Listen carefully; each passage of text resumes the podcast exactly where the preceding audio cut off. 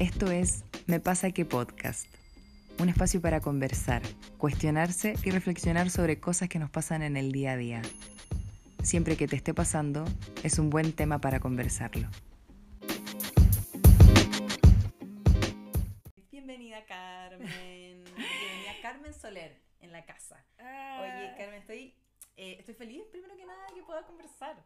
Estoy feliz porque eh, primero que nada es reencontrarse con la persona con la que Sí. trabajé, mi primera jefa en mi primer trabajo profesional, recién salí ahí de la, de la universidad. Eh, por eso y porque eh, nos estamos reencontrando en otra faceta. O sea, que no tiene nada que ver con, eh, con, con la pega ni con nuestras carreras o cómo iniciamos nuestra, nuestras carreras, sino que tiene que ver, siento, con algo que disfrutamos mucho. Sí. Por lo menos para mí esto es, eh, o sea, lo disfruto mucho y siento que toda esta conversación eh, y también todo el trabajo que, bueno, vamos a mencionar ahora, eh, también es algo que disfrutas mucho, espero. Entonces, nada, estoy muy feliz de reencontrarnos y muy feliz de que hayas como empezar a colaborar en otra área. Esto de encontrarse con Sí. personas después de tiempo y estar haciendo otras cosas me parece eh, fascinante. Eh, feliz de tener a otro acuario. Me di cuenta que había entrevistado a varios acuarios. By the way, yo soy muy fija con, lo- con los No, signos. lo, lo La- noté, la- la lo noté. Cuando estaba escuchando fija. los podcasts, lo noté, así como... Sí, soy muy fija con los signos y eso, mira, eso partió hace poco, no partió hace tanto. Pero me he dado cuenta que con hartos acuarios. Así que bacán. Bueno, y te voy a presentar. Pero antes, yo también quiero decir que estoy chocha. Sí, Ay, estoy feliz, feliz de esta conversación. Y quiero, quiero que todo el mundo lo escuche, que también estoy eh, súper orgullosa. Esto como, me encanta este como cambio de rol como de la mamá gallina, como de haberte acompañado. Y hoy día estar con esta otra Jime que es una mujeraza y, y que y cómo hay crecido tu evolución, más allá del tema profesional que yo te lo decía, escuchando los capítulos anteriores, me encanta cómo- tu proceso personal y cómo hay crecido y cómo ayudáis a otros con tus propias reflexiones, porque lejos, lo más lindo de estas conversaciones es lo que tú aportas. Como que lo que uno hace es un medio que va permitiendo tu propia reflexión. Y eso me encanta y estoy feliz de que me hayas invitado. ¡Ah, qué bonito, qué bonito! eh, es, es bonito eh, escuchar eso, porque finalmente yo creo que ese es un poco el objetivo, que es en el fondo Mm. tratar de, de que estas conversaciones las escuche otra persona, se siente identificada y diga, bueno, no estoy tan solo, o bueno, lo puedo tomar por aquí, por allá. Así que qué bonito que así se escuche, porque ese es el objetivo. Em, bueno, te presento. Psico- Carmen Soler, psicóloga, coach ontológico y fundadora de Despidiéndonos. ¿Quieres comentar un poco de qué se trata Despidiéndonos? Te doy ahora eh, el paso para que tú te presentes también. Bueno, voy a, bueno, va a partir, voy- yo soy bien dispersa, así que vamos a partir con despidiéndonos. Despidiéndonos eh, es, es una comunidad, es un equipo profesional, en el fondo somos unos partners, eh, Miguel, que es uno de mis mejores amigos de la vida, también psicólogo, y yo que eh, creamos esto como para acompañar personas en proceso de duelo.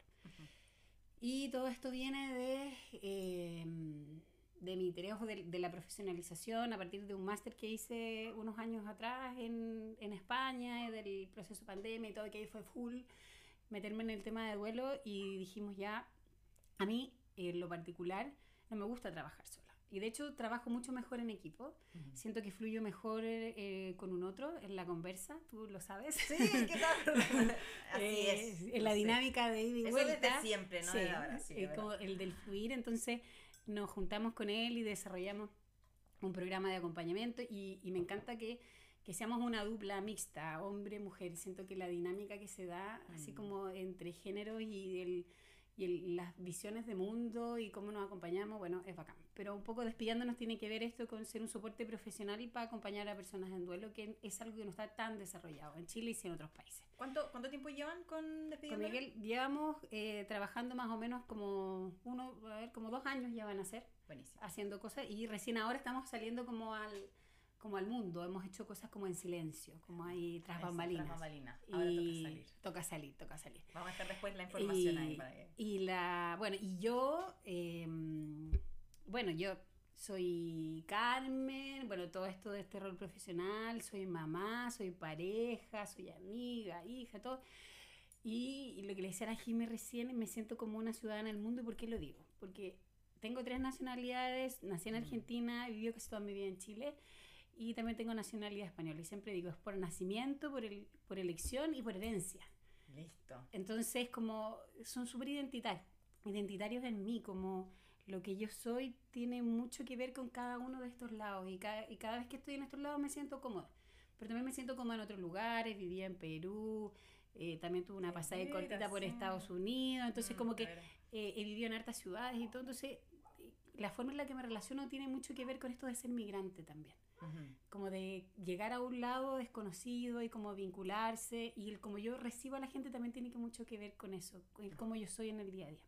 Entonces por eso siempre me presento me presento así. Y nosotros con la Jime trabajamos juntas en el área de recursos humanos. Yo trabajé 15 años en el mundo como de, las que era organizaciones, recursos humanos, recursos humanos, trabajé en gestión del Área cambio, de liderazgo, comunicaciones, 2015, no vamos a decir la empresa, pero eh, en gestión del cambio, desarrollo del talento, como full, eh, el tema como experiencial y el desarrollo de habilidades y todo lo más como desde la luz de las personas, en el fondo también trabajamos en RC, ¿te acordáis? Voluntariados Sí. y todo.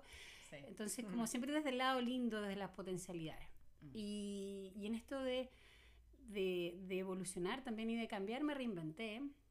Después que nació mi segunda hija, renuncié a esta pega. eh, y me volqué a otro lado, que es como el, el área más de la psicología clínica, como Ujú. desde, desde la luz me fui al dolor, pero a trabajar desde el dolor, pero el dolor con luz. Para sacar la luz, Para sacar la es luz, atravesar para- para el sa- dolor para, para, sacar- para sanar, para, Mm. para eso es súper bonito lo que tú decís, para atravesar el dolor, para atreverse a vivir en el fondo del dolor, Ujú. para reencontrar en el fondo esta luz. Entonces ahí, en esto que renuncié a la pega, me fui a vivir a España y ahí hice este magíster de psicología clínica y de la salud y de psicoterapia cognitivo-conductual y me metí en otro mundo súper distinto a lo que yo siempre había trabajado. Y estoy chocha ahí y avanzando pasito a pasito. Vamos avanzando. Oye, pero qué presentación, Carla, me encanta, me encanta, tenés clarísimo quién eres, perfecto. Oye, eh, y feliz de invitarte. Ay, perdona, te tengo que decirlo porque si alguna vez lo llegan a escuchar, soy mamá de las Flores de la Ferni. Soy, ma- soy, ma- soy mamá gallina, siempre de de las que le encanta Ah. estar en todo. Y tengo una relación de pareja hace millones de años. Sí, llevo, llevo con el Pancho, vamos a cumplir ya como 25 años, 24 años juntos, llevo más de 15 años casados y es así como... Yo me muevo de lado, pero los vínculos los mantengo. Yo siempre digo, mi hogar está con las personas que amo. Si yo pudiera ir en cualquier lado, me siento cómoda igual si voy con mi... Estoy de acuerdo, estoy de acuerdo, con los afectos para todas partes. Sí. me encanta. Oye, Carmen, em, qué hermoso todo lo que todo, todo lo que comentas, todo el camino recorrido y qué lindo en el fondo que te lleva después a esta otra parte que tiene que ver con acompañar eh, el duelo, que es justamente el tema que em, que entre que yo escojo el tema y entre que como que me escoge. O sea, yo lo había pensado en algún momento, lo pensé en, no, en octubre del año pasado, yo creo, y mi abuela paterna falleció en noviembre del año pasado. Ella eh, había tenido una enfermedad, en el fondo lleva como un año básicamente, eh, y falleció en noviembre. Y o bien creo que ahí parece que fue como dije, mira, podría hablar del duelo. Yo muy, muy entera, muy, muy, vamos a hablar de esto. Eh, pero después mi, mi, mi sabio cuerpo, básicamente, cuerpo, mente, alma, todo, eh, me hizo parar básicamente en enero. Tuve que, tuve, que, tuve que parar, tuve que darme el tiempo de poder eh, permitirle a mi cuerpo sentir toda la pérdida, porque sentía yo que a nivel como cognitivo o de pensamiento podía lograr entender en el fondo que mi abuela ya no estaba, que se había muerto y que y de corazón es como, yo sé que está mejor, o sea, en el fondo yo la vi durante el año, sé que está mejor, pero hay otra, mm, hay otra parte, o varias, varias otras eh, como aristas que tiene la muerte, siento yo, eh, que uno no, entre que, entre que no la sabe y entre que como que también un poco la subestimé, creo yo. Eh, porque en el fondo, claro, le faltaba a mi cuerpo. O sea, ¿qué, qué pasa con mi cuerpo cuando yo siento que la persona ya no está? O sea, yo no voy a recibir otro abrazo de esa persona. Y eso es muy en el inconsciente, creo yo. Estaba ahí diciéndome como, te voy a tomar el tiempo para poder asimilar esto. O sea, está bien que lo entiendas, pero siéntelo. Eh, y bueno, nada, tuve que hacer el, el fondo como la pausa. Eh, por suerte tuve, yo siento, de verdad que siento que es por suerte que tuve esta posibilidad como de parar. Eh, se acercó justo también a mis vacaciones, entonces fue como todo un, todo, casi todo enero y febrero, acompañada súper eh, amorosamente también. Eh, y digo con suerte porque, eh, como que qu- quiero decir este dato, que cuando tuve que en el fondo como pedir, yo pedí una licencia, eh, una de las psicólogas, una de las, no, no fue psicóloga, creo que fue psiquiatra, una de las personas que vi, que no era la de mi cabecera, by the way, como que no era, no era la que me, ah, la que me conocía ahí, la de que, eh, me dijo en el fondo, claro, yo no, no puedo como no puedo darte en el fondo el break porque en el fondo esto es algo que le pasa a todo el mundo. eh, y si en el fondo le doy el break a todo el mundo, tendría que darle como licencia a todo el mundo. Entonces no puedo. Eh, y yo, bueno, más allá de la historia misma, yo Mm. decía, pero es que no, porque si en el fondo todas las personas van como o con este sentimiento y se sienten así de mal y necesitan parar dentro de todo el sistema en el que están, es porque lo necesitan. O sea, como que aquí como en el fondo es un poco crítica al, al- al sistema que no, en el fondo que no, dej- que no permite que en el fondo que las personas paren para sentir. Independiente que sea duelo, independiente que sea eh, cualquier otro tipo de, de sentimiento que uno necesita parar. Eh, y ahí también fue como una, un aprendizaje, porque también tiene que ver con, yo siento, cuando uno se lo permite, también empieza todo como a funcionar y todo empieza como las personas te lo permiten también. Entonces, eh, fue bonito por ese lado, pero siento que tuve mucha suerte también y como que siento que no todo el mundo la tiene y supongo que también el objetivo de este podcast es ese. Es como identificar cuando uno lo está necesitando, darse el espacio, eh, porque en el fondo porque es necesario, es como hacerlo porque, porque uno se ama a uno mismo, porque, porque es bonito con uno, más allá de, de, de lo que uno necesita sentir. Así que bueno, parte por ahí el, el, el por qué, el, el por qué la, el tema.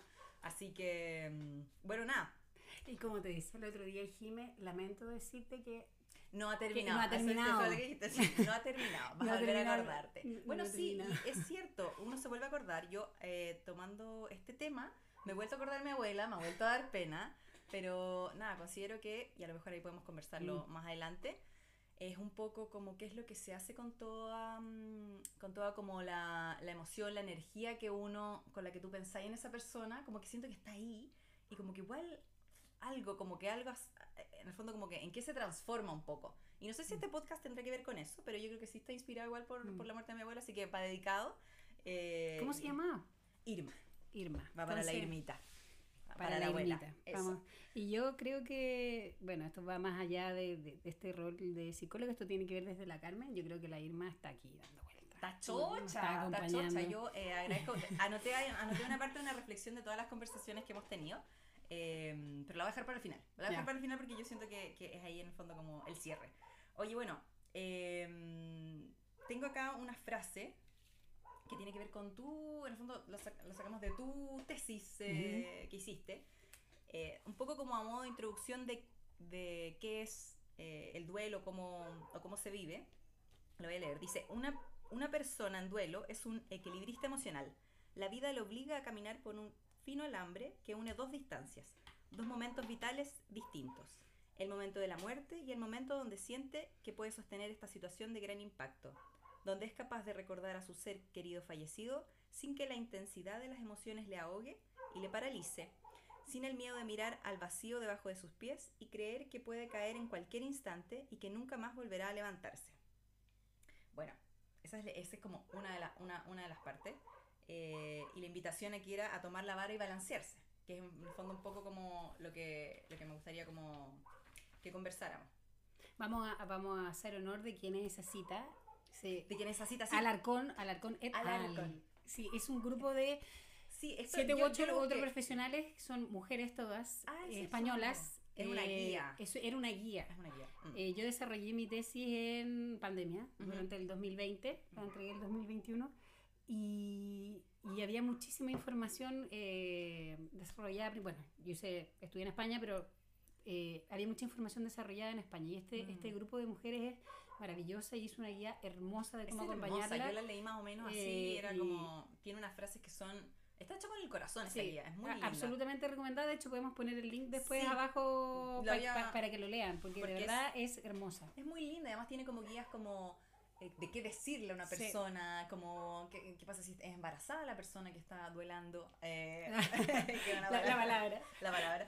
Eh, es muy bonita, sí, es muy Eh, bonita. de- y de hecho a mí me, me caló profundamente como, y después lo vamos a seguir hablando, en mi vida este, este, esta metáfora del equilibrista y de hecho despidiéndonos tiene un equilibrista como logo, que es este Ah. donde nosotros también miramos el proceso, como que lo hicimos parte, Mm. su mirada la hicimos nuestra y eh, el proceso tiene mucho que ver esto con ir equilibrando, como la- las acciones de conexión y de desconexión con el dolor. Porque cuando perdís a alguien es una es como, perdón, perdón, perdón. es una cosa que eh, como que explotar una bomba atómica y todo nuestro ser como que queda volando en mil pedazos. Mm.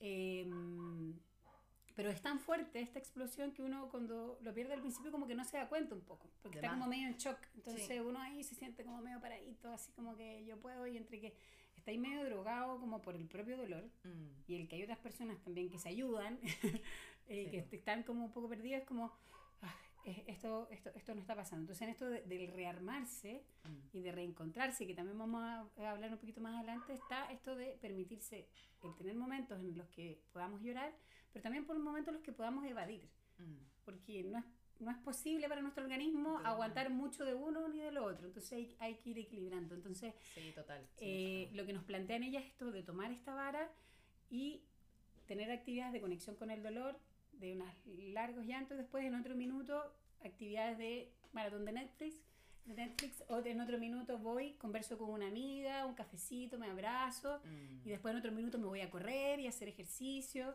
y así. Hermoso, me gusta. Voy moviendo de un lado para otro quiero como comentar eh, que supongo que esto también tiene mucho que ver con la manera en la que uno funciona, la manera en la que nosotros nos conocemos a nosotros mismos y sabemos cómo, cómo reaccionamos. Yo creo que yo reacciono medio así, como que creo que siempre estoy súper bien hasta que después digo, mira, parece que no tanto. Y como que, como que mi cuerpo me va diciendo y todo. Eh, mientras hablaba me acordaba de, mm, de, una, de la mamá de una amiga que, que el, el, papá de ella falleció, no me acuerdo, falleció como en enero de 2021 puede haber sido. Y estábamos como ya había pasado todo 2021 o enero de 2021, no me acuerdo. Básicamente llevamos como ocho meses. Y yo, a raíz de esto, le estaba comentando a mi amiga, no, sabéis que parece que esto en realidad es duelo, en realidad es como, es, de ahí viene la pena, mm. ¿cachai? Eh, y me comentaba que, claro, que su mamá en una actividad como cerca igual de Navidad, cerca de estas fechas que igual son súper como heavy, por lo menos para mí Navidad fue como potente, eh, se había acordado del papá y había llorado como cuatro horas sin parar. ¿Cachai? Y decía, bueno, no la podíamos parar, como eh, no la podíamos parar y entre que también, bueno, bueno, entre que tomás y no sé qué, también mm. puede ser, no, la podían, no la podían parar y en el fondo cuatro horas de hilo. Yo cuatro horas al hilo quedo agotada. O sea, no puedo llorar cuatro horas al hilo, creo yo. Mi cuerpo, mi sistema de gime no podría tanto porque, no sé, necesito como break entre medio a lo mejor porque mi sistema no, pero, pero la tía recuerdo que, que, y que fue como, mira, que, que lindo, igual, en el fondo como cada uno tiene... O, o, tu cuerpo, porque igual el cuerpo es más o menos sabio, y si en realidad podéis de cuatro, cuatro horas al hilo, es lo que podéis, y si no, y si vais como de a poquitos, y contenidos porque también es como lo que, lo que vais pudiendo como Dosificar. Dosificar en el fondo. Sí. A ver, el duelo es único y es particular para cada persona. Existe un duelo para cada persona y una persona que se le han muerto cinco personas tiene cinco duelos distintos. O sea, ningún duelo es, igual, a otro. O sea, no porque hayas pasado uno quiere decir que lo, No, entonces si no, yo, ya, yo me, ya me gradué esto, ya me gradué con la muerte. Y no. porque el vínculo con la persona que perdiste es distinto, el contexto de vida que estás viviendo es distinto, entonces siempre es una nueva experiencia. Lógicamente, vas a haber ido desarrollando estrategias por lo cual va a ser una manera más sana de vivirse cada mm. nueva pérdida. Mm. Pero el proceso va a ser distinto. Porque la persona que perdiste es distinta y porque tú eres distinta. Y porque cada vez que tenemos una pérdida nos reconfiguramos de nuevo como persona y empezamos todo el ciclo de nuevo, porque somos seres humanos distintos. Eh, y con lo... Hay una cosa que no hemos dicho, sí te lo contaste como desde la metáfora y todo, mm. pero así como en, una definición más o menos de, del duelo, que al final el duelo es un proceso, a mí me encanta decirlo, que es como universal, universal y transversal. O sea, el duelo nos llega a todos en algún minuto. Estamos claro. No, hay, cómo escapar. No hay cómo escapar. En el fondo, de la muerte. no, hay, cómo escapar de la muerte. la única certeza que tenemos es de cuando nacimos y, cuando, y que en algún minuto nos vamos a morir. Pero también tenemos la certeza que vamos a perder a personas en el camino. Mm. Desde el minuto que decidimos amar, aceptamos que vamos a perder. Total, por eso tanto miedo. y, ese, ese, es el, ese es el precio, como que finalmente el precio que tienes que pagar por amar es vivir la pérdida cuando ya no tienes ese ser amado, ya sea porque la relación terminó o porque la persona murió. Eh, pero es la única certeza, como que ojalá que, que, los vínculos terminen efectivamente con la muerte y no porque pasaron otras cosas.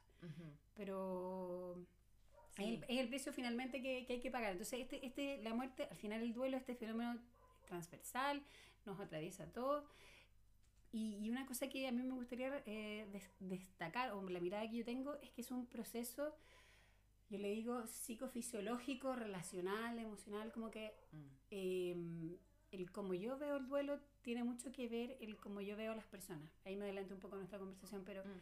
pero creo que es como que cada ser humano, cada gime, y ahí la invitación es como a los que nos están escuchando, como que, como que se miren en perspectiva y a lo mejor es como una esfera, porque es como una cosa como redondita, como que se va como entremezclando. Y cada uno de nosotros tiene sus pensamientos, tiene sus emociones, eh, tiene su historia, sus experiencias, tiene Mm. sus conductas, lo que hace, tiene sus vínculos, Mm. tiene eh, sus relaciones, tiene su espiritualidad y todo eso está entrelazado y todo va en armonía. Mm. Eh. Entonces cuando alguna de esas cosas cambia, todo lo otro se tiene que reestructurar. Y todo nuestro ser nos da señales. Lo que pasa es que nosotros andamos por la vida sin escucharnos. Total. Entonces, lo que hacemos todos los seres humanos, los procesos psicoterapéuticos, es aprender a escucharnos. Esa es como la base de cual- cualquier terapia. Ajá. La corriente que sea, lo que primero te enseña eh, tu psicólogo o en, el, en lo que caminan juntos es mírate y escúchate.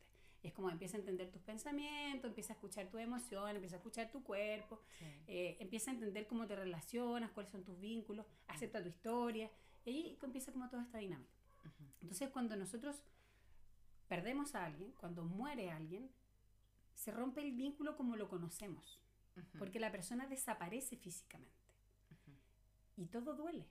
Y esta bomba cuando explota, todo se reconfigura. Entonces, el duelo es un fenómeno, es un proceso que es un proceso adaptativo que nos ayuda a continuar la vida. Después de. Después ese- de. Después de. Ajá. Entonces, eh, todo se resiente, po.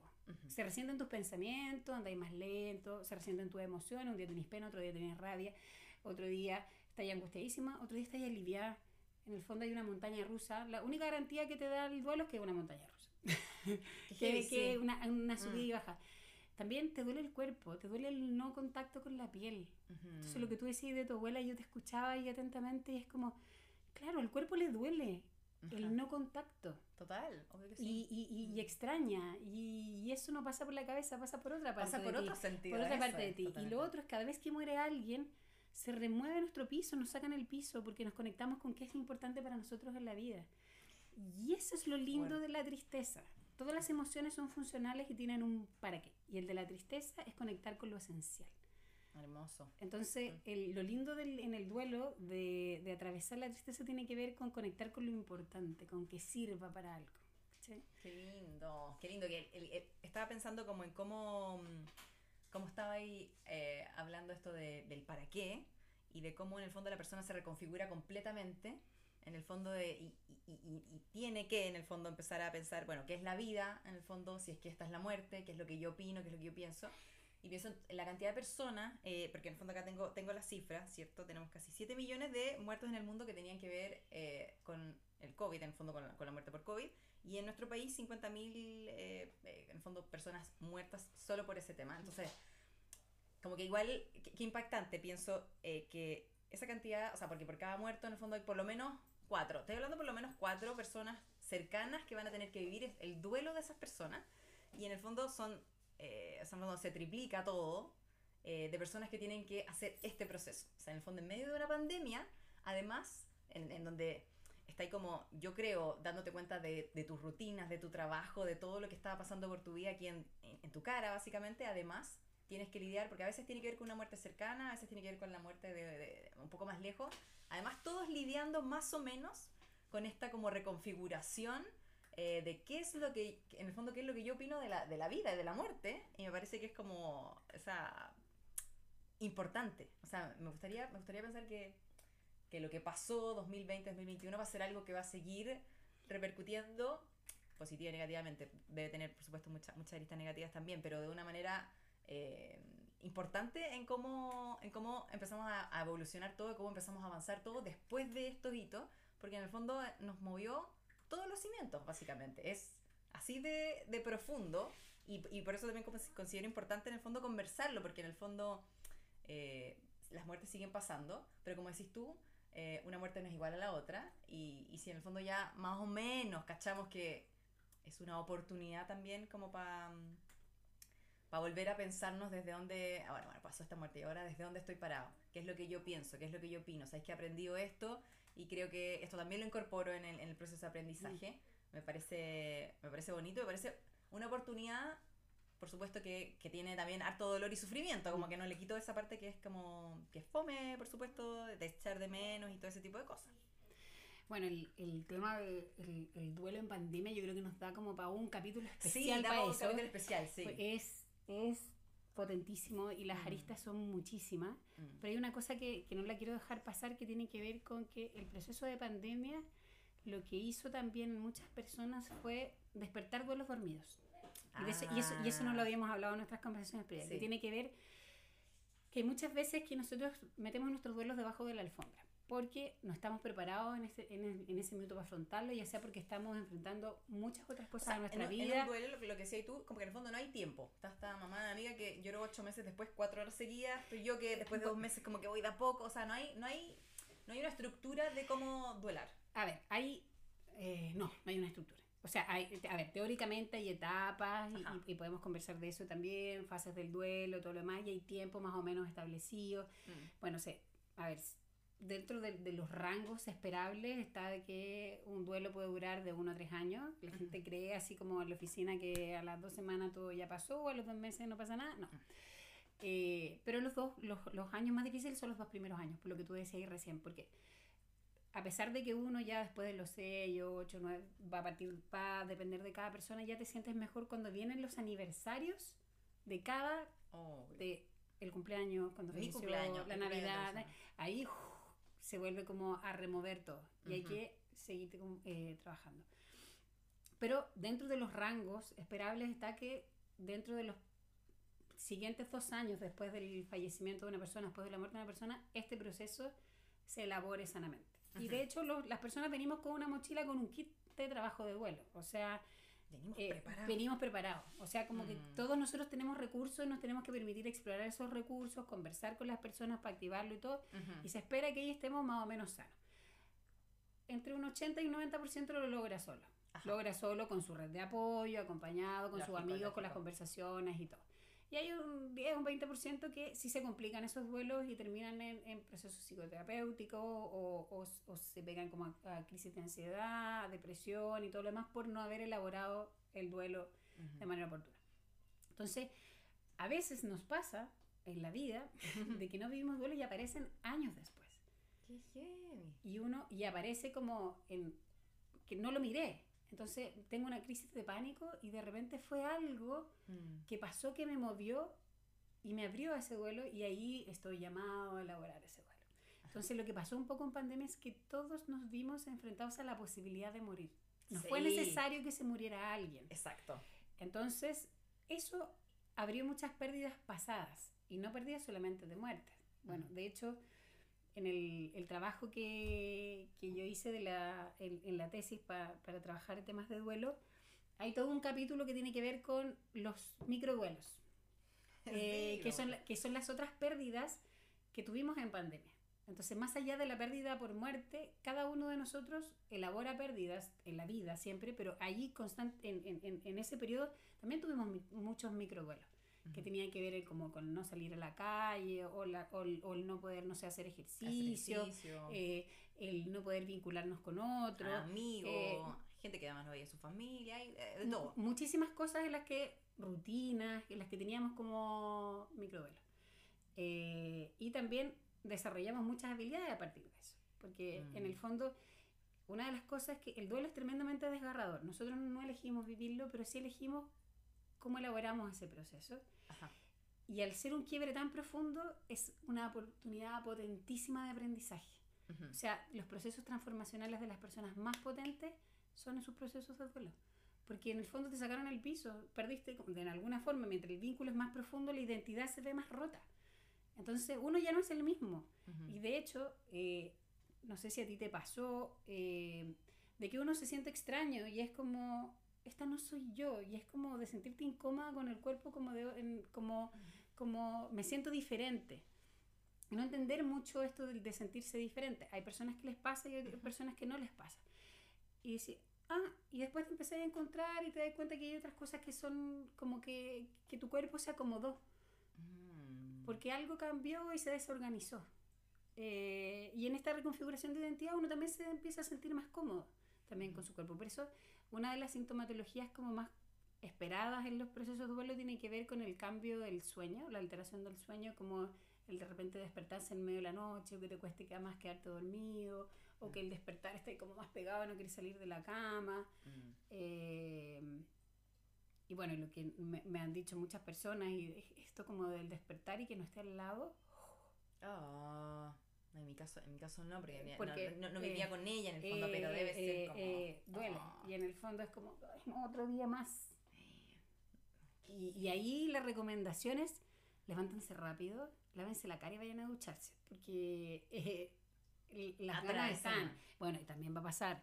Otros días permítanse y quédense en pijama y toda la cuestión, pero lo que tú decías recién, Jime, es, es tremendamente doloroso. Y claro, como todos atravesamos el duelo y la, lo que sentimos es tan intenso mientras lo estamos viviendo, es como que no voy a pasar, no lo voy a lograr, pero conéctense con sus recursos y sí, sí, sí lo van, lo van a lograr. Sí, lo van a lograr. Lo van a lograr.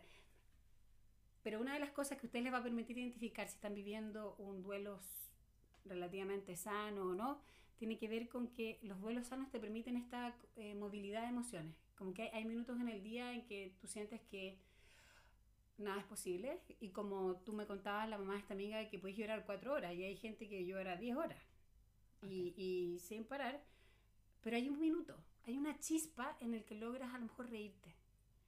Y tú dices, ah, estoy vivo eh, estamos, por ahí. va. Eh, por ahí va, como que en el fondo es como de, poder moverte, a pesar de que uno se sienta culpable, porque esa es otra cosa que nos pasa cuando estamos en duelo, mm. que es de, eh, hay etapas en que ya nos empezamos a reír, o, incluso es súper típico que en los funerales uno se encuentra con la familia, se abraza y en la noche están todos los primos muertos de la risa y abrazados y toda la cuestión, y hay uno que está en la esquina y en el fondo está enojadísimo porque cómo se pueden reír en esta eh, situación así. Sí, tiene que, uno tiene como que estar sufriendo todo el rato porque si no... Porque además es justo después de, que la persona muere, como que todos, todos, yo siento que todos como que respetamos esto, justo eh, cuando se vela a la persona, cuando están como enterrando a la persona, pero, pero luego, estamos hablando como, no sé, dos semanas después, es como que, listo, como que, como que siento que todos hacemos como que ya, como que se vivió el ritual, que también está bien, por supuesto que sí, pero, pero luego viene todo un proceso en el fondo, en donde te podés estar riendo aquí y después no, o, o, reírte todo el momento y llorar y reír al mismo tiempo. No, lo que yo te decía, incluso después, en, el, en el, mismo funeral, después que las familias se juntan y todo y cuentan historias y se ríen, pero el que se rían no quiere decir de que no estén sufriendo igual, porque es, el, mm. es la plasticidad como del duelo, podéis, mm. estáis en esa montaña rusa. Y, y tú decís, bueno, puede que pasen dos semanas, pero puede que uno de, integrante de la familia lleve seis meses en el estado de tristeza y bueno, y es su manera. Ajá.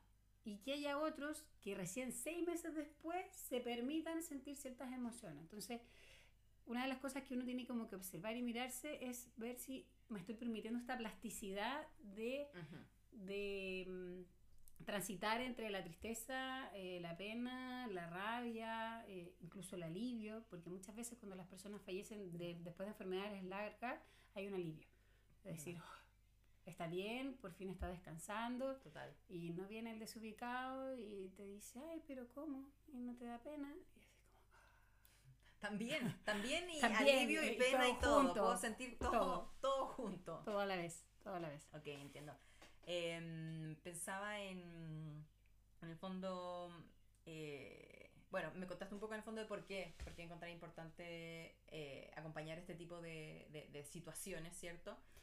Eh, sí, o sea, yo definitivamente, yo te contaba el otro día, cuando, estaba haciendo la tesis del magíster, iba a trabajar también temas de duelo, pero desde otra perspectiva. Sí. La verdad que tenía que ver, a mí el duelo siempre me ha llamado la atención, desde siempre. De hecho, Siento que el duelo es transformación. Es transformación. Es transformación, totalmente. El, el, el duelo es el proceso adaptativo después de perder algo importante y significativo en tu vida. Y aquí, como que creo que igual es, es, aquí en el fondo como importante, creo yo mencionar que podemos estar viviendo duelos, mini duelos, duelos más grandes, eh, supongo que a, lo largo de toda nuestra vida. En el fondo, como que aquí caben duelos de, entre que quiebres de pareja, eh, decía tú cambios de casa, eh, cambio de pega. Cambio de pega. Yo, ah, eso te iba a comentar. Cambio, lo que me, cambio de país. Donde, o sea, cuando yo era chica, cuando yo era chica y me vine a vivir a Chile, tuve que vivir mi duelo de, dejar todo lo otro. el cambio de costumbres, de las maneras de hablar, de las rutinas. O sea, en el fondo,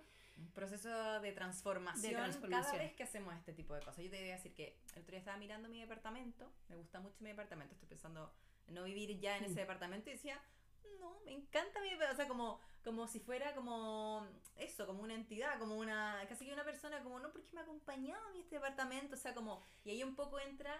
eh, y, y por eso creo que como que ahí no se juzga y, y, y el llamado un poco como a dejar duelar por lo que uno quiera, en el fondo, porque para mí puede ser muy importante el departamento donde, no sé, he vivido cosas importantes ahí, para otra persona puede ser, el otro día no me acuerdo dónde escuchaba eh, una, una, una persona que me comentaba sobre, eh, parece que aparecía en un libro, que era como el duelo de una chica se hizo amigo de un profesor y, y en el fondo la muerte de este profesor, que era un amigo, era muy mayor, le tocó profundamente y nadie entendía mucho cómo, en el fondo, pero sí, como igual, un amigo, como... Y para ella tenía una importancia tremenda esa persona en su vida y es como, depende de ti básicamente, cómo te vives los procesos de transformación, el tiempo, la manera, la forma es, es muy variada, entonces como que aquí todo es posible, yo creo que tener en consideración lo que decías tú, como siempre que esté toda esta plasticidad de emoción Sí. y que esté atravesándose más o menos Mm. bien, está bien, pero en el fondo hay de todo. De todo, porque lo que estábamos diciendo recién es este, esta, esta intensidad del cómo vaya a vivir el duelo va a tener que ver con la profundidad del vínculo de lo que perdiste. De lo que perdiste ya sea una persona, una relación, una mascota, eh, incluso eh, lo que hablábamos recién, un cambio de país, eh, eh, es, es- es un todo y, y tiene que ver mucho que es...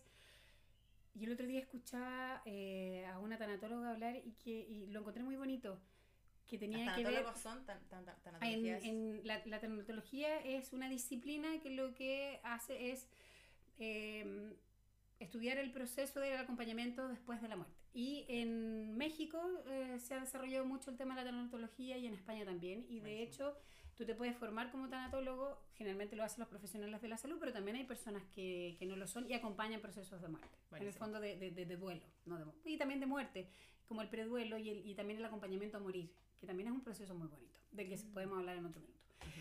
Eh, ¿Y por qué estamos hablando de esto? Se me fue el- Porque, a ver, ¿escuchaste a una tanatóloga? Ah, escuché una tanatóloga que me encantaba, me encantó como lo decía con esto de la pérdida. Eh, que en el fondo, cuando nosotros hablamos de la pérdida, no hablamos eh, del- de que se perdió algo que no sabemos a dónde fue, sino que cuando se muere alguien o cuando se produce un quiebre de algo, nosotros nos sentimos perdidos.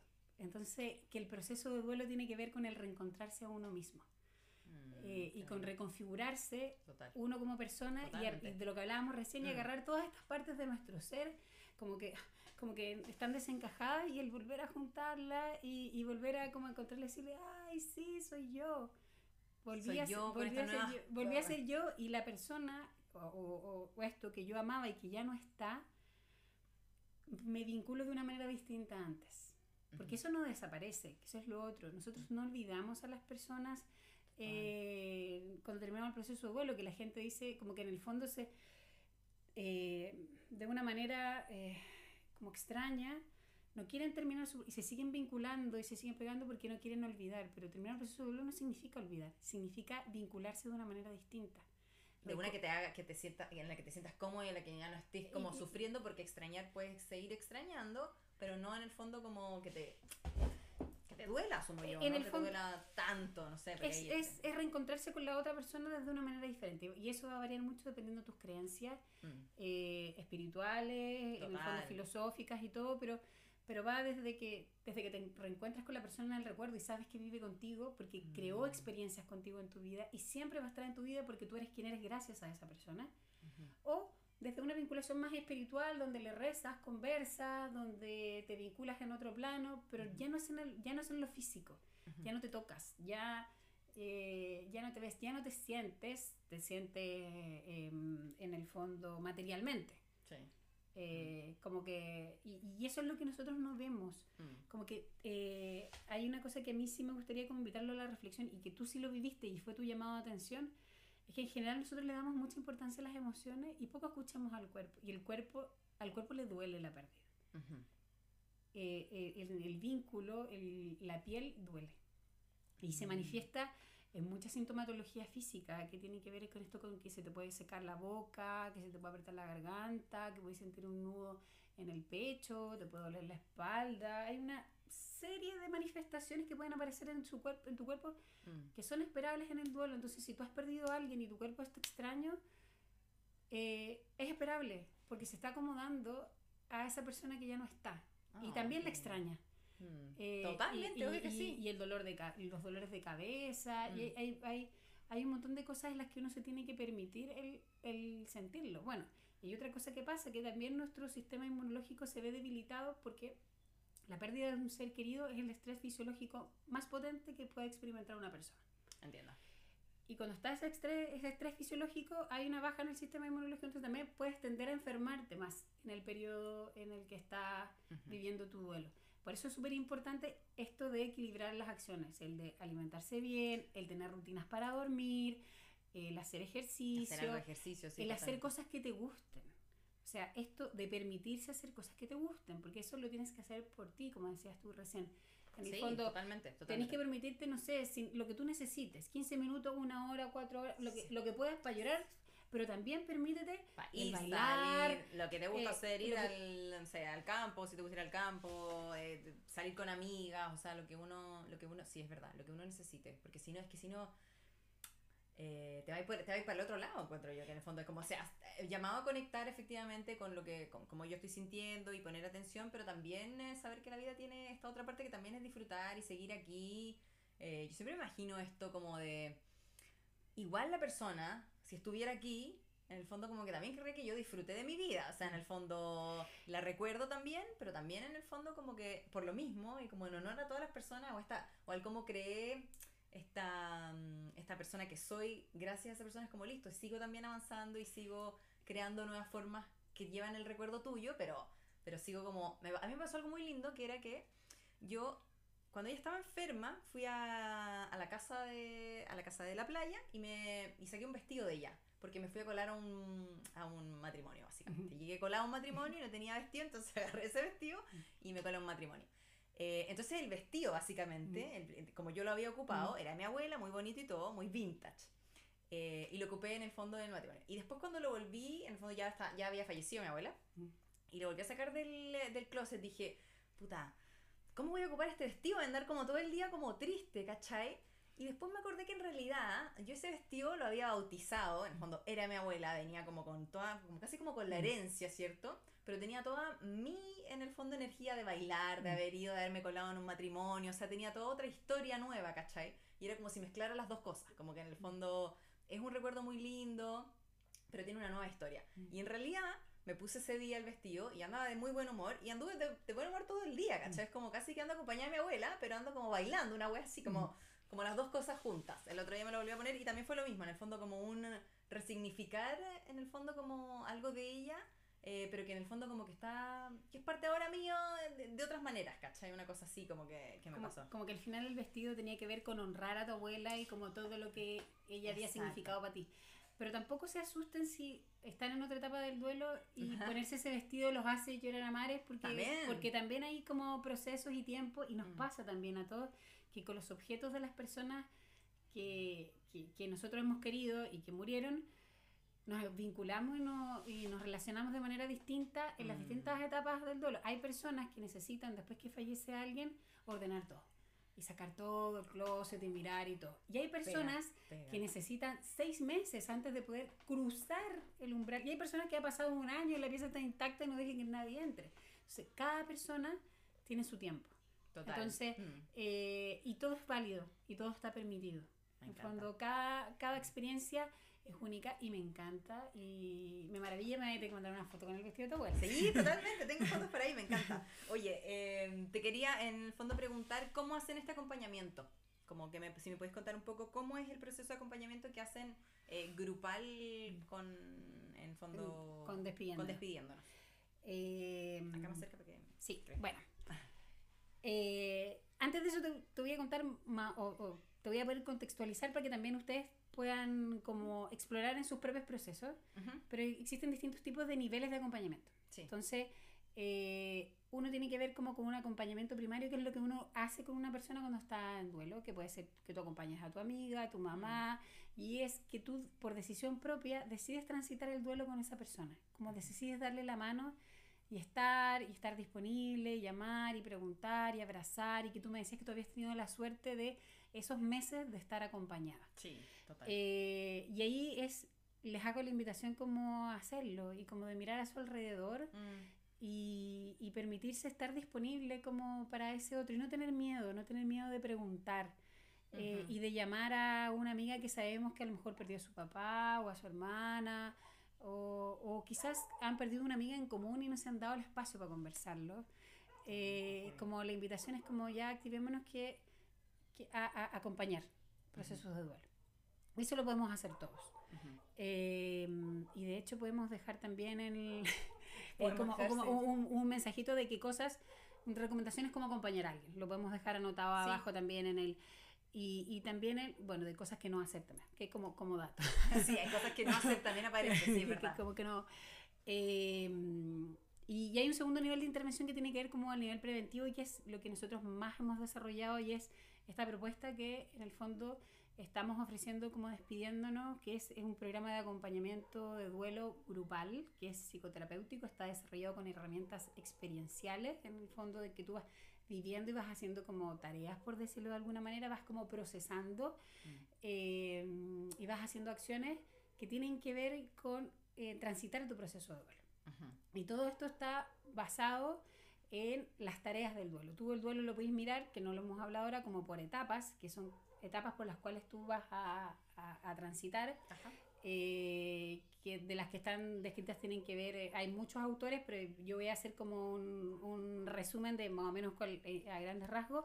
Está el- la etapa como de shock o de negación, que es al principio, Ajá, cuando, cuando, total. cuando muere el- nuestro ser querido, es, que es tan intenso el dolor que como que nuestro cuerpo se cierra, como, como una conchita, y él es como que nos prepara y nos tiene así como, no, no estoy sintiendo que es como que al, al principio uno no entiende mucho qué está pasando, Mm. y después eso se empieza a abrir para poder sentir el dolor.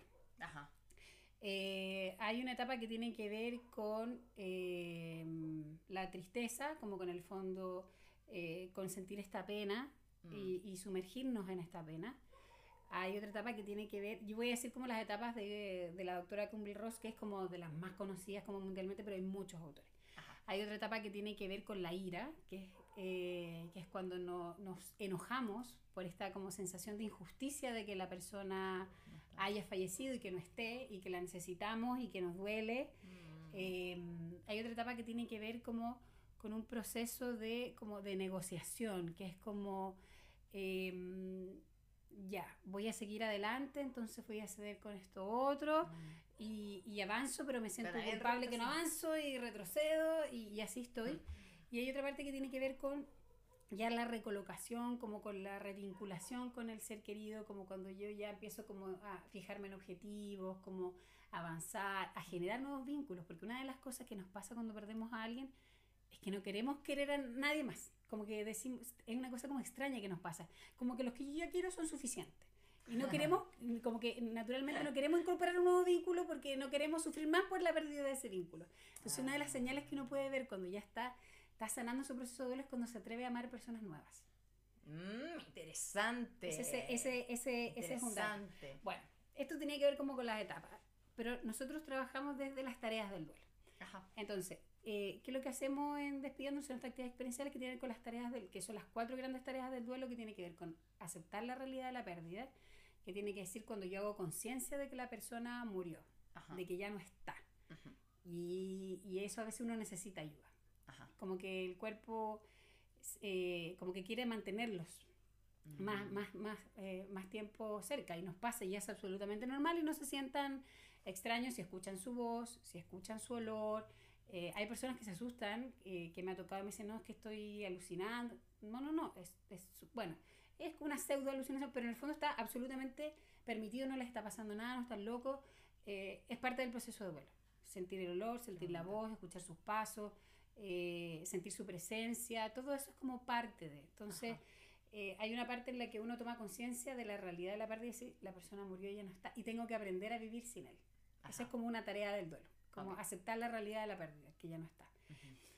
otra tarea del duelo, la cual se basa este proceso, tiene que ver con eh, el permitirse sentir y expresar emociones.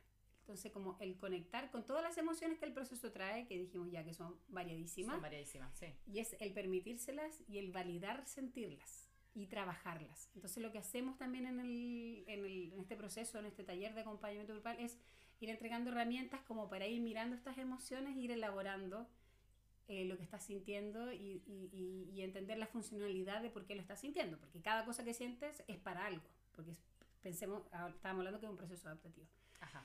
Lo otro tiene que ver aprender a vivir la vida sin, Ajá. que es otra cosa, que, que es las cosas prácticas.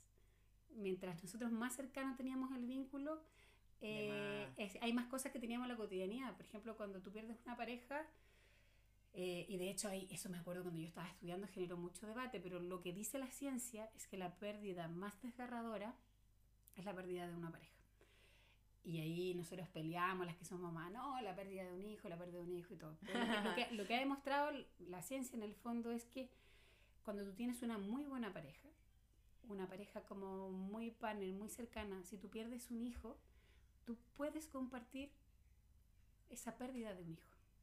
Aunque el duelo sea absolutamente distinto, lo vivan de una manera distinta, pero puedes tener un apoyo de alguien que está sintiendo algo que se acerca un poquito a lo tuyo porque comparten el ser padres de alguien. Pero cuando tú pierdes esa buena pareja, no lo puedes compartir con tus hijos, porque el vínculo es distinto. Perdiste a tu pareja, porque los hijos perdieron a su papá. Entonces es incomparable ese vínculo. Total, total. Eh, mm. Y cuando pierdes, sobre todo a tu pareja, tienes que reconfigurar y aprender a vivir tu vida, porque uno se divide en los roles con la pareja. Las chicas, cosas cotidianas, como... de quién regaba ¿Quién el va pasto, a comprar el pan? quién riega el pasto, quién lava la losa, y es como, y uno se tiene que, más encima de estar sufriendo la pérdida, hacer cosas que antes no hacía. Entonces, aprender estrategias para tomar ciertas decisiones, para hacer nuevas cosas, para remirar, mm. eh, para organizar cómo vivir sin la otra persona. Eh, y eso también lo hacemos como en este, en, este, en este proceso como de acompañamiento. Y lo otro que tiene que ver con la última etapa de las, de las tareas del duelo, que es como la recolocación del vínculo, que es como cómo yo me quiero seguir vinculando hacia adelante. Pero para eso, eso es solo posible si te miras a ti. Entonces lo que hacemos también en el proceso tiene que ver contigo, que es como con tu propio autoimagen, tu propia autoestima, lo que tú quieres del mundo, hacia dónde quieres ir entonces, la, los llevamos como a mirar ahí porque tú te vincul eres capaz de tener un nuevo vínculo con el otro porque, porque tú generas el nuevo vínculo. Entonces, no podís poner a la otra persona si es que no te pones a ti. Entonces, es una mirada hacia adentro tuyo para proyectarte hacia adelante. Entonces, al final, ¿qué es lo que hacemos en este camino de, de, de acompañar? Es eh, dar la posibilidad de trabajar cosas pendientes que podáis tener con este ser querido, conectar con tus herramientas, adquirir nuevas herramientas, pero para la vida, en el fondo. Es para trabajar tu duelo, pero en el lo que nosotros queremos es que la gente lo ocupe para su vida, para todos sus futuros microduelos, para, todo, para, todo lo que sea en el fondo, que agarre estas herramientas y las replique con las nuevas experiencias. De eso se trata. Total, o sea, con lo que tú me decís, yo siento que, para ir cerrando en el fondo, eh, con lo que tú me decís, eh, siento que en el fondo es un, proceso, es un proceso, una oportunidad tremenda en el fondo cuando eh, vivir un duelo, porque en el fondo es como, es, volver a mirarse, eh, eh, es, es, primero, siento, un proceso muy interno, en el fondo en donde te obliga a mirarte y ver cómo estás, cómo reaccionas, tu cuerpo, etcétera el volver a mirarse y, y, ver qué es lo que yo opino respecto a la vida y a la muerte, porque básicamente enfrentarnos a la muerte nos hace decir entonces, bueno, ¿qué es la vida? ¿Cómo quiero vivir? ¿Cómo quiero vivir, además? Eh, es un proceso súper interno y súper de, de, transformación, que ya, ya, lo mencioné, pero me parece que es como incluso eh, esta mirada, o, o, así lo, lo, estoy pensando ahora, que es como casi que una oportunidad en el fondo el no haber tenido eh, o el, el, haber transitado esto de mi abuela. Yo siento que igual el vínculo con mi abuela es, es un vínculo cercano y todo, pero dentro de todo, como decís tú, no sé, pues yo no tengo la cotidianidad, entonces de donde yo estoy parada en este momento es como un Gracias abuela porque en el fondo me ha hecho como remirar muchas otras cosas de, de mi vida, de la muerte también, eh, y porque en el fondo es un proceso de, de volver como a revisar mi cimiento, a ver cómo ya, pero qué es lo que yo opino de aquí, qué es lo que yo creo, eh, y desde ahí volver como a, a, pararme y decir, bueno, parece que esto, esto, lo, esto lo mantengo, parece que esto otro no, eh, a mí algo muy lindo que me, que me pasó es que yo en el fondo como que siento que el amor que en el fondo que le, que le tengo a ella, porque que le tengo a ella, es como que tomó otras formas, Mm. otras dimensiones eh, en el tiempo, porque en el fondo eh, también se dio en el fondo en, tema en, en, en momento de pandemia, entonces no podía verla tan seguido. Entonces era como sigo amando, pero, pero desde la distancia, como la recuerdo. Entonces como que el amor cambió de tiempo, cambió como de espacio, como qué pasa con todo este amor que tengo, en, en qué se transforma y también cambió las creencias. Entonces básicamente desde donde yo lo estoy viendo en este momento es casi que un gracias por la oportunidad de como deci- de transformarme porque me imagino que este y, otros y otras cosas que uno vive en la vida te ayudan a transformarte pero este es casi como que el así lo estoy viendo no Mm. como que el ser querido como que me está diciendo como listo y además te dejo el regalo de que puedas repensar cómo en el fondo seguir Mm. adelante con esto me, pa- me parece muy bonito pero así lo estoy así como que así lo estoy Mm. viendo en este momento así que yo no sé si yo no sé si quieres em, agregar algo como alguna algún mensaje o alguna reflexión, algo en el fondo que tú consideres que es eh, importante mencionar como para ir eh, cerrando mm, el capítulo. Eh, sí, que tiene que ver con esto que tú decías recién, Jime, que es desde dónde quiero vivir. ¿Desde dónde quiero vivir? Desde dónde quiero vivir. Porque este capítulo va, en- el fondo, desde dónde quiero vivir. eh, es desde, desde en la pérdida, como desde el dolor de perder algo que amo. Cómo quiero vivir, porque en el fondo yo to- hoy día tomo la decisión y ha sido hermoso el proceso de aprender a trabajar con personas que, que están viviendo en duelo, acompañar a personas que están viviendo en duelo, que tiene que ver, yo hoy día me siento más viva que nunca, porque me siento súper consciente de esta frase cliché de que sí. tenéis que vivir el presente, porque el presente es hoy y nadie Mm. tiene la vida comprada, entonces yo hoy día vivo todos los días como súper consciente de que mañana me puedo morir, o mi marido, o mis hijas, no sé qué, porque es algo que, que llega de improviso, que no avisa y que, y que da con todo. Total. Entonces, eh, de las reflexiones como... eh, es cómo quiero despertar cada día y dar las gracias y reconectar. Y lo otro que, que a mí me hace, eh, me hace reflexionar todos los días tiene que ver con esto, de la metáfora del, del equilibrista, de que, que tiene que ver no solo a ver este equilibrista que transita de un punto a otro, desde que Mm. yo pierdo a mi ser querido hasta donde me siento capaz de continuar con mi vida. Yo hice como la transferencia a mi propia vida desde donde yo parto, me subo hasta, hasta a esta cuerda floja con mi vara, desde donde yo tomo conciencia que yo soy la única responsable de mi propio bienestar. Y me subo arriba de esa cuerda floja y avanzo y equilibro todos los días Mm. para mantener ese bienestar y para mantener esta, esto de, de- de- esta sensación de paz o de felicidad o de plenitud o lo que sea, es mi responsabilidad día a día.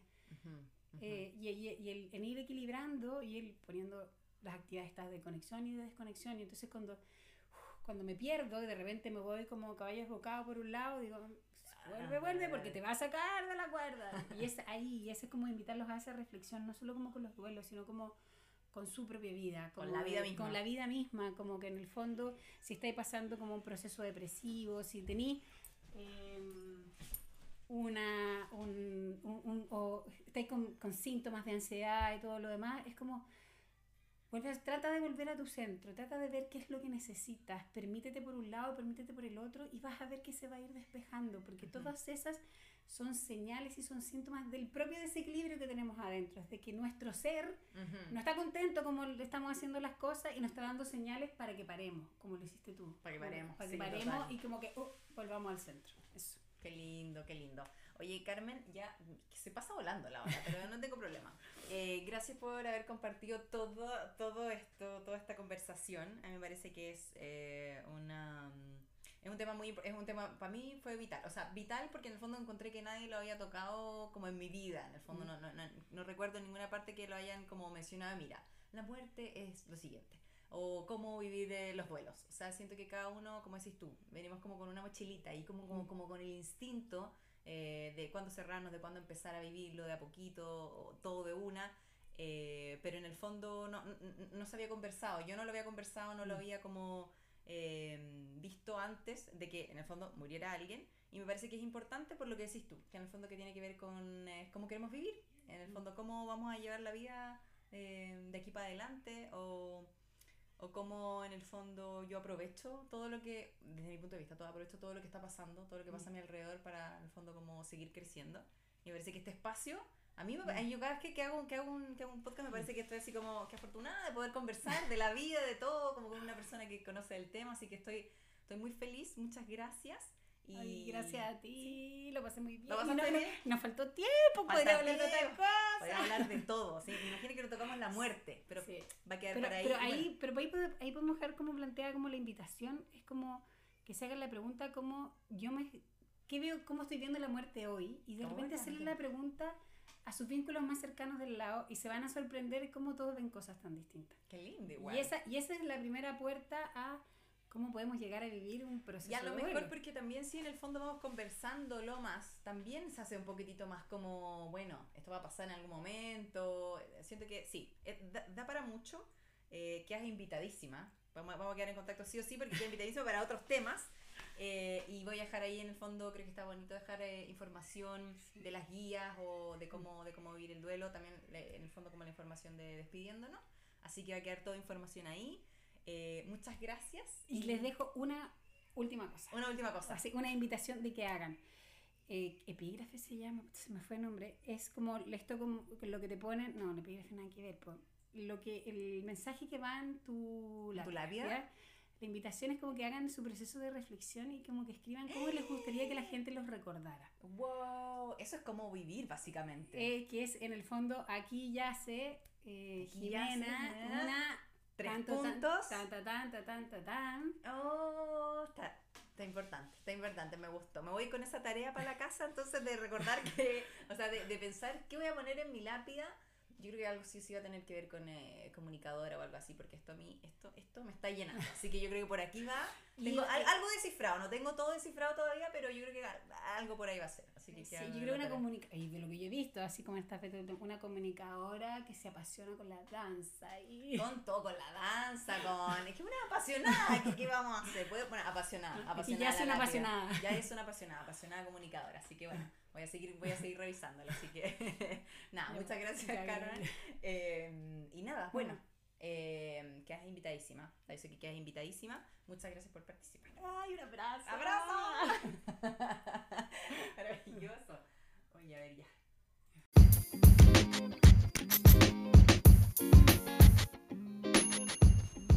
Esto fue Me pasa que podcast, un espacio para conversar, cuestionarse y reflexionar sobre cosas que nos pasan en el día a día. Siempre que te esté pasando, es un buen tema para conversarlo.